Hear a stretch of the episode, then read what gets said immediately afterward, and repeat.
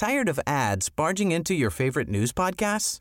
Good news. Ad-free listening is available on Amazon Music for all the music plus top podcasts included with your Prime membership. Stay up to date on everything newsworthy by downloading the Amazon Music app for free or go to amazon.com slash news ad free. That's amazon.com slash news ad free to catch up on the latest episodes without the ads. Heraldo Podcast, un lugar para tus oídos. ¿Cómo ha avanzado el tema de los 40 migrantes muertos en Ciudad Juárez? Te lo contamos.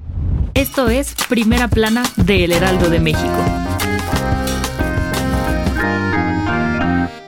A poco más de dos semanas de la tragedia que sacudió a México y al mundo, en la que murieron 40 migrantes en un incendio en Ciudad Juárez, la Fiscalía General de la República ya procedió penalmente contra dos de los responsables. Se trata de Francisco Garduño y Antonio N., comisionado y directivo del Instituto Nacional de Migración, respectivamente, quienes son investigados por no cumplir con sus obligaciones de vigilar, proteger y dar seguridad a las personas e instalaciones a su cargo. Pero eso no es todo. Y es que la Fiscalía también procedió contra tres servidores públicos que presuntamente fueron los responsables de los delitos de homicidio y lesiones contra las víctimas. Además, siguen investigando a los elementos de la empresa de seguridad privada que no actuó ante el incidente. Mientras esto sucede, las autoridades de nuestro país ya comenzaron a entregar los cuerpos a sus respectivos países para que puedan ser despedidos por sus familias. De acuerdo con el Instituto Nacional de Migración, este miércoles, 23 cadáveres fueron repatriados a Guatemala y Honduras, con lo que ya suman 31 cuerpos enviados a sus lugares de origen. Los féretros fueron trasladados desde el Aeropuerto Internacional Abraham González de Ciudad Juárez, Chihuahua, en aviones de la Fuerza Aérea Mexicana. Te mantendremos informado sobre este tema en este podcast y a través de nuestra página web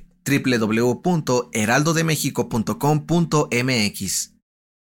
Gracias por escucharnos. Si te gusta Primera Plana y quieres seguir bien informado, síguenos en Spotify para no perderte de las noticias más importantes.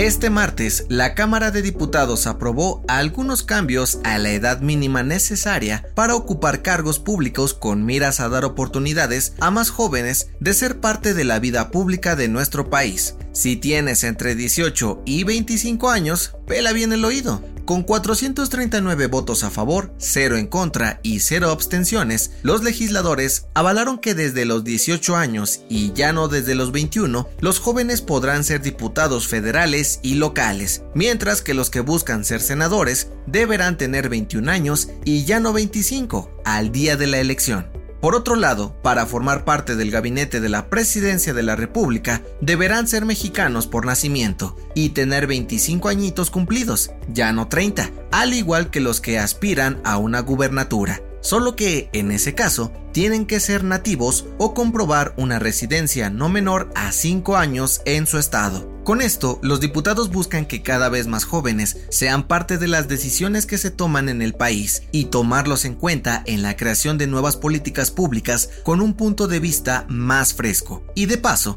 que no solo sean vistos como maniquís. ¿Qué te parece este cambio? ¿Te lanzas como funcionario público? En otras noticias, en la mañanera de este martes, AMLO dio a conocer que la Secretaría de Salud está analizando finalizar la declaración de emergencia sanitaria por COVID-19 en el país, luego de que Estados Unidos hizo lo mismo el pasado lunes 10 de abril. En noticias internacionales, la Organización Mundial de la Salud confirmó la muerte de una mujer por la variante H3N8 de la gripe aviar en China. La víctima se contagió el pasado 22 de febrero luego de estar expuesta a aves de corral unos días antes de enfermarse. Y en los deportes, olé, este martes se dio a conocer que México será sede de dos partidos amistosos entre cuatro equipos de la Liga de España, como parte de una gira de verano. Sevilla y el Real Betis se enfrentarán el 2 de agosto en el Estadio Akron de Guadalajara, y ese mismo día el Atlético de Madrid y la Real Sociedad jugarán en Monterrey. El dato que cambiará tu día.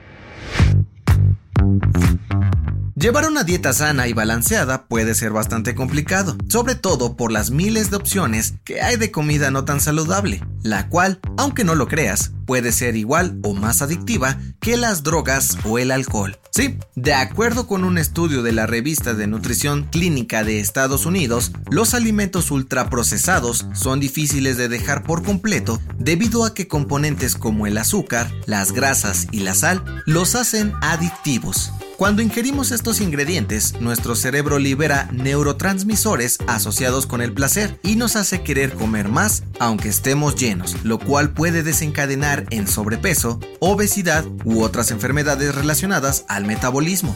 Según los expertos, los platillos más adictivos que existen son la pizza, chocolate, papitas, galletas, helados, hamburguesas y los pasteles. ¿A cuál de ellos te consideras adicto? La recomendación. Aunque para muchos de nosotros lo paranormal nos aterra, a otros los atrae y les causa mucho morbo. Tanto así que dedican su vida a investigar si realmente podemos encontrarnos o no con fantasmas u otras entidades tenebrosas. Pero, ¿en realidad existen? Escucha el nuevo episodio del podcast Preguntas Tontas para Todos, donde Fergay, Nuria Ocampo y el experto en temas paranormales, Alain Luna, hablan sobre estos fenómenos y sus experiencias más sombrías. Yo soy José Mata y nos escuchamos en la próxima. Esto fue Primera Plana, un podcast del Heraldo de México. Encuentra nuestra primera plana en el periódico impreso, página web y ahora en podcast. Síguenos en Instagram y TikTok como El Heraldo Podcast y en Facebook, Twitter y YouTube como El Heraldo de México. Hasta mañana.